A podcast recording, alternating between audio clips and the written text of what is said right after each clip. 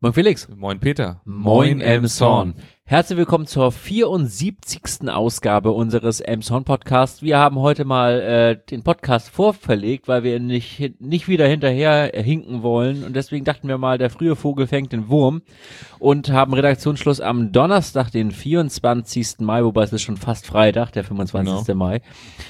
Ähm, das Weinfest wurde heute schon aufgebaut, habe ich gesehen. Und die äh, ersten Vorkehrungen für die Emshorner Musiknacht, die am Freitag, also morgen, beziehungsweise heute, wenn ihr es hört, oder gestern waren, sind auch schon in vollem Gange. Und äh, ja, wir haben eine äh, etwas abgespeckte Presseschau schon, da wir den letzten Sendetermin ja etwas nach dem Datum hatten. Genau. Und heute, beziehungsweise ja, Nee, auch nicht. Nee, hatten wir ja am 13. veröffentlicht. Ja, genau, eigentlich ganz normal. Aber ganz normal, aber jetzt sind wir ein bisschen früher, von daher haben wir jetzt ein bisschen weniger Nachrichten. Und die Sommerzeit macht sich schon, wirft so ein bisschen schon ihre ja. äh, Schatten voraus.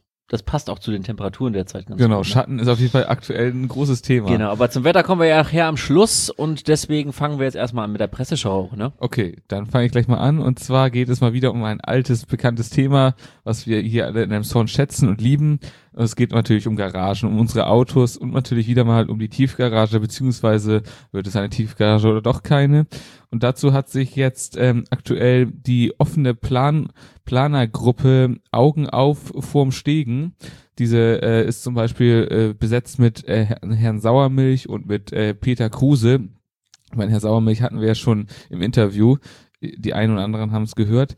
Ähm, auf jeden Fall, diese Planergruppe hat sich zu Wort gemeldet und gesagt, dass ein äh, Parkhaus beziehungsweise eine Tiefgarage eigentlich auszuschließen ist, weil es einfach keinen Sinn macht. Also da wird vor allen Dingen genannt die Überschwemmungsgefahr, dass es deutlich teurer ist und sehr komplex ist auch, ob es jetzt unterm Buttermarkt gemacht wird oder unterm Rathaus. Ähm, sagen sie, das macht in keinem Fall eigentlich Sinn. Sie schlagen im Gegensatz dazu vor, dass man eher ein ein größeres Parkhaus baut und da zum Beispiel, da er die Parkpalette beim Steindamm da nimmt und abreißt und da zum Beispiel ein fünf- bis sechsgeschossiges Parkhaus hinsetzt. Äh, des Weiteren als Standort haben sie auch noch sozusagen für den Pendlerverkehr beziehungsweise auch dann denke ich für die Rathausmitarbeiter ähm, den Standort Kleistraße vorgeschlagen, dass man da das auch sozusagen umsetzen könnte.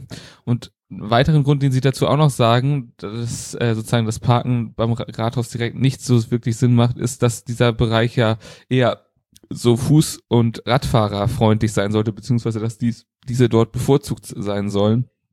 Und dadurch wäre das natürlich äh, kontraproduktiv, wenn man da jetzt nochmal ein ganzes Parkhaus unter ja, unter das Rathaus zum Beispiel setzt.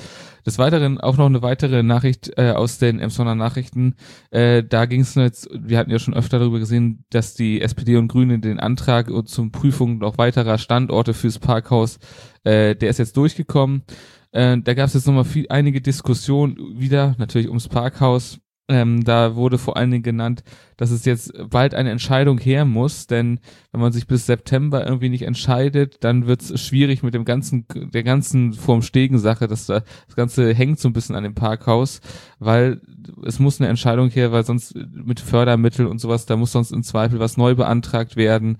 Ähm, dann muss da der Bürgermeister auch ein Vetorecht irgendwie einwerfen. Das, da sollte nämlich zum Beispiel die aktuellen Architekten nochmal zur Prüfung anderer Konzepte herangezogen werden. Das ist aber nicht möglich laut EU EU-Recht, sonst musste eine neue Ausschreibung her. Also es ist gerade ganz schönes Kuddelmuddel und ganz schön viel sozusagen, was da vor sich geht. Ähm, ja, und jetzt muss sich natürlich wieder beraten werden, was äh, kommt jetzt? Kommt das Parkhaus? Kommt ein anderes Ding? Kommt eine Tiefgarage? Es ist alles noch nicht so ganz geklärt. Soll wohl am 31. Mai eine Entscheidung getroffen werden. Ob das wirklich so passiert, werden wir berichten. Ja, berichten werden wir in der nächsten Ausgabe auch, wie äh, das Treffen von Bürgermeister Volker Hatje mit dem Bundespräsidenten abgelaufen ist.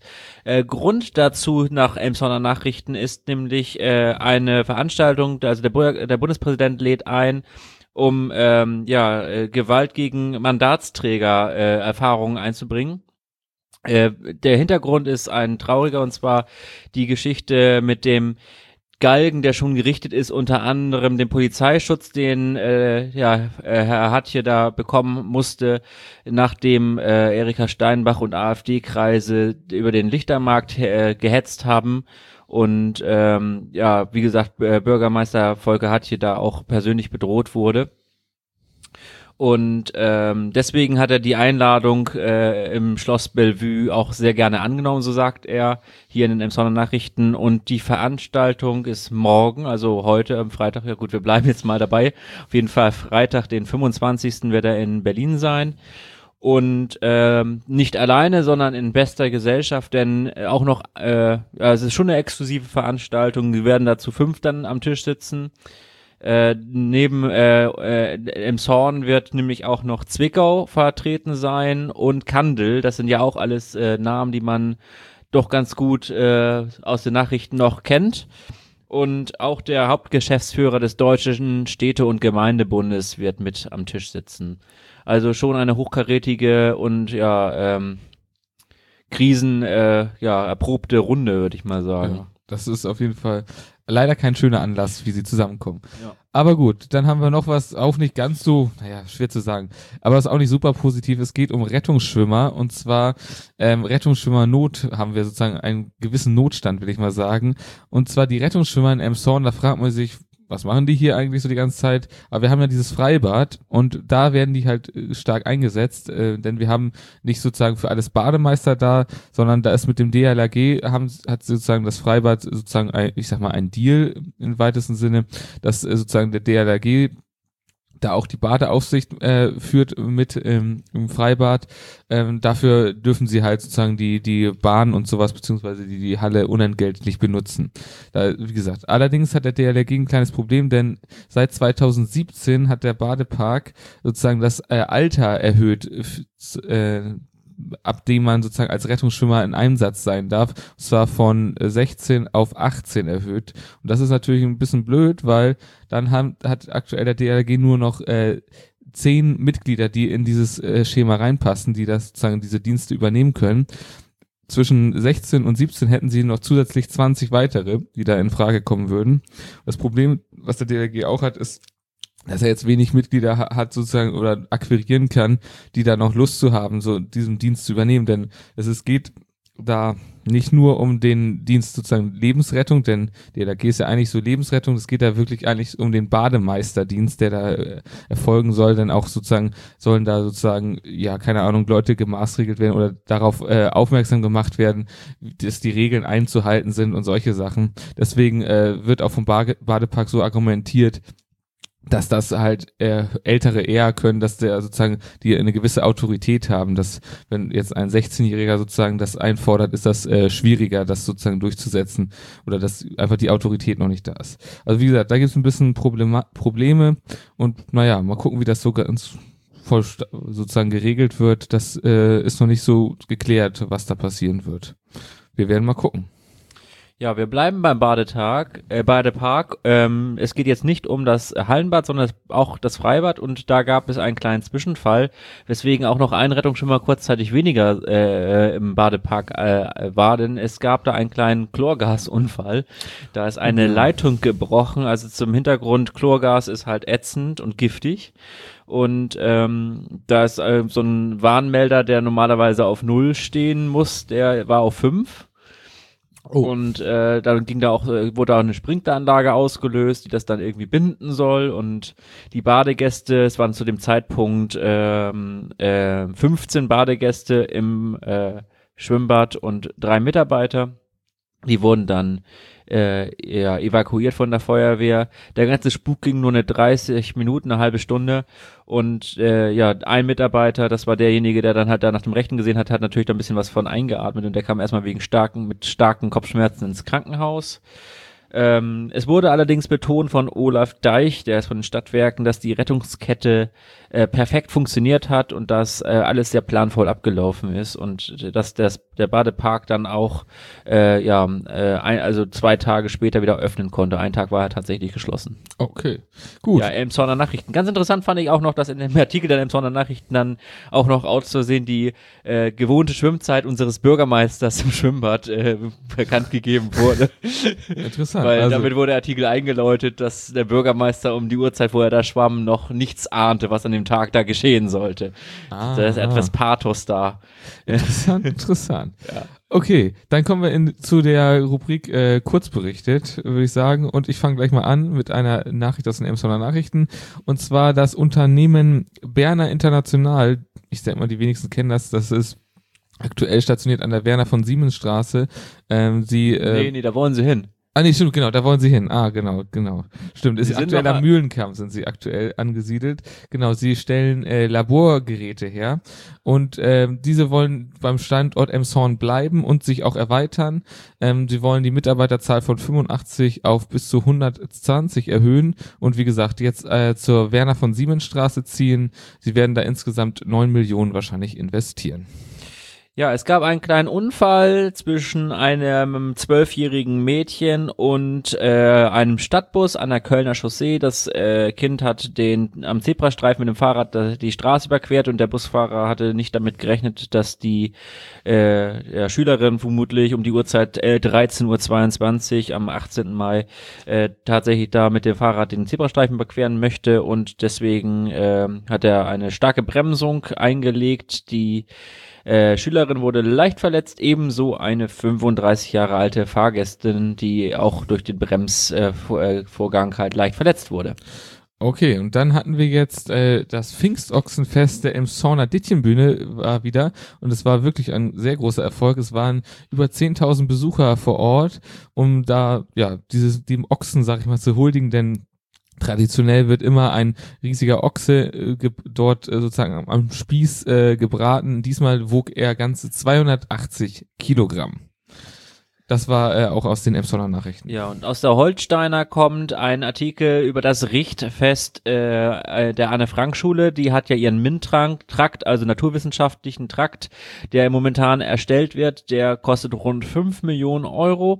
Äh, da war jetzt, wie gesagt, Richtfest. Und eine kleine Randnotiz noch, äh, das ist mal nicht großartig von irgendwelchen externen Architekten äh, geplant worden, sondern das hat die Stadt Emshorn in-house geplant mit ihren zwei Architekten, die das Gebäude selbst äh, ja, geplant haben. Mensch, das sind die also, die nicht betroffen waren von dem Skandal damals.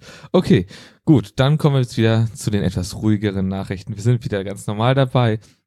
Und ich mache mal weiter mit Sperrmüll. Ähm, ich meine, man konnte es ja, man kann es ja fast kaum übersehen. Sperrmüll häuft sich ja gefühlt schon an den Straßenrändern, denn es gibt so ein bisschen Probleme. Die GAP, also die Gesellschaft für Abfallwirtschaft, wer kennt sie nicht, hat so ein bisschen Probleme mit der Entsorgung von dem selbigen. Ähm, ja, normalerweise ist es ja so, dass man so eine Karte einwerfen kann, dann innerhalb von vier Wochen soll sozusagen der Sperrmüll dann abgeholt werden, beziehungsweise dann kriegt man einen Termin, zu welchem Tag man den Sperrmüll rausstellt und dann wird er abgeholt. Das kann man äh, viermal im Jahr machen, da ist so lange ist das, also viermal im Jahr ist das frei. Des Weiteren kann man sein Sperrmüll auch äh, in Tornisch beim Recyclinghof abgeben. Allerdings ist das auch immer schwierig, weil wenn man nicht gerade unter der Woche dahin fährt, sondern am Wochenende, dann gibt es da sehr, sehr lange Schlangen und man wartet gefühlt ewig und das ist auch zum Abgewöhnen. Deswegen, wie gesagt, wird auch oft der Sperrmüll einfach an die äh, Straße gestellt.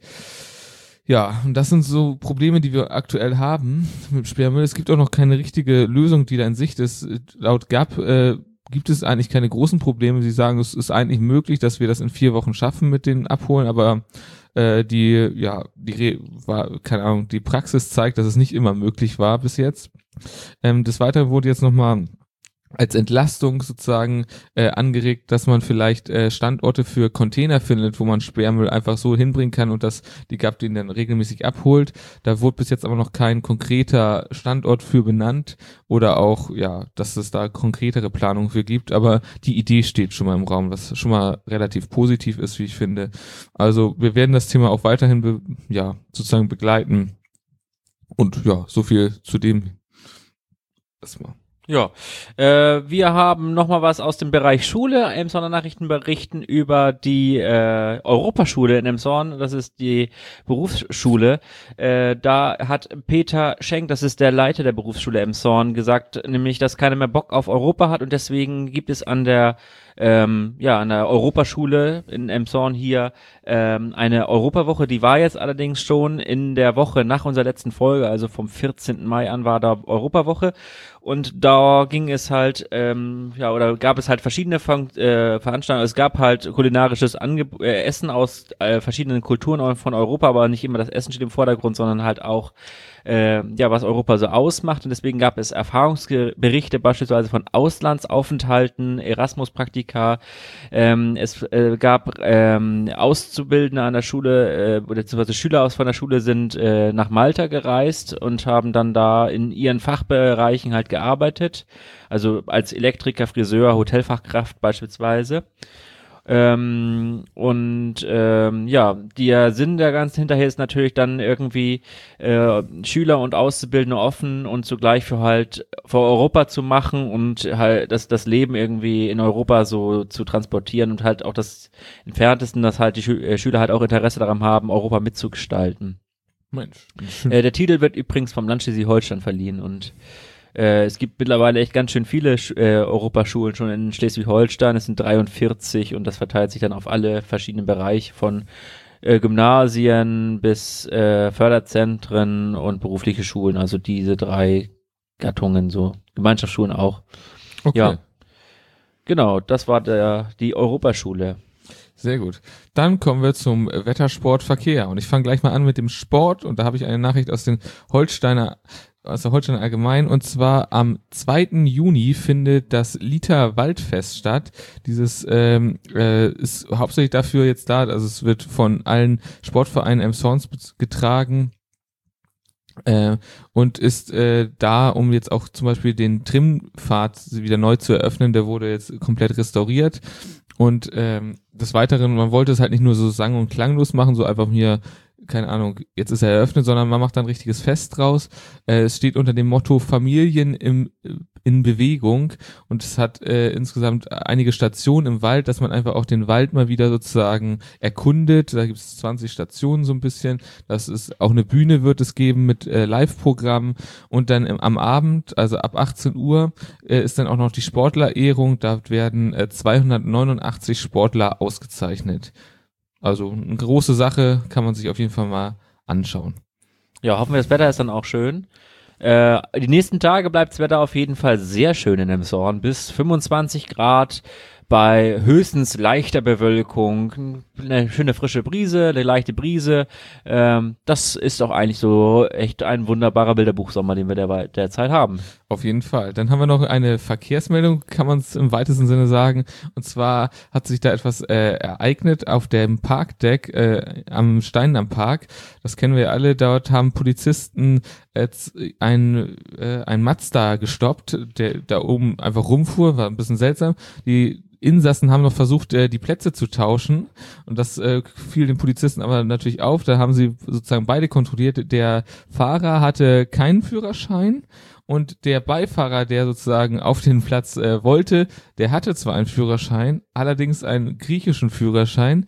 Dieser war auch gefälscht und jetzt äh, dürfen sich die beiden sozusagen verantworten, die jeweils 22 waren, äh, wegen äh, unerlaubten Fahren ohne Fahrerlaubnis und Urkundenfälschung. Ja, von der Polizei war das eine Meldung. Ne? Genau, von die der hat, Polizei, genau. Die Polizei hat uns auch noch eine Meldung quasi zugespielt, nämlich unsere kuriose Schlussmeldung, die diesmal so ein bisschen was von GTA hat. Das wow. kann man festhalten. Also äh, äh, es äh, war äh, geschehen, gescheh, äh, geschah in einer Nacht äh, zum Samstag. Das war noch vor unserer Folge der Samstag. Okay. Ähm, vom vom vom äh, 12. auf den 13.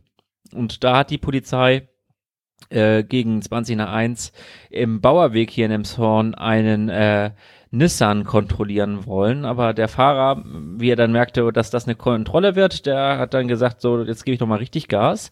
Und äh, daraufhin haben halt mehrere Streifenwagen die Verfolgung aufgenommen.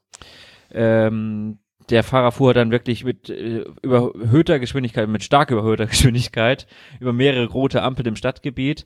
Äh, die Polizei hat dann tatsächlich hinter dem Kreisverkehr in Langelohe sogar einen Nagelgurt ausgelegt, wo er tatsächlich sogar noch rübergefahren ist und die Reifen beschädigt wurden. Allerdings hat ihn das nicht davon abhalten können, tatsächlich noch zur Autobahn zu fahren, auf der Autobahn noch Richtung Tornisch zu fahren, in Tornisch runterzufahren dort dann noch mit einem äh, Polizeiauto zu kollidieren und dann wenige ja, Meter später in der Arnloher Straße halt dann ähm, auf Plattenreifen irgendwie in einen Unfall oder, oder in einen Graben oder irgendwas, das ist hier nicht ganz genau heraus. Auf jeden Fall kam er da dann zum Stehen. und die Polizei konnte dann den 23-jährigen ähm, festnehmen. Der 23-jährige kommt aus Eberswalde. Das Auto hat er wohl in Frankfurt am an, der, an Frankfurt an der Oder äh, geklaut.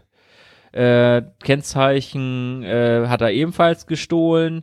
Äh, betrunken war er auch noch, hatte 1,51 Promille ähm, Blut und einen Führerschein hat er auch nicht. Ähm, ja. ja. Klingt nach einem gelungenen Abend. Die einzig gute Nachricht an der ganzen Geschichte ist, dass äh, keine Personen bei dem Vorfall äh, ja, verletzt wurden. Okay. Gut. Dann bleibt uns nicht viel mehr zu sagen als bleibt uns gewogen. Bleibt uns treu. In, in zwei, zwei, Wochen, Wochen wieder, wieder neu. neu.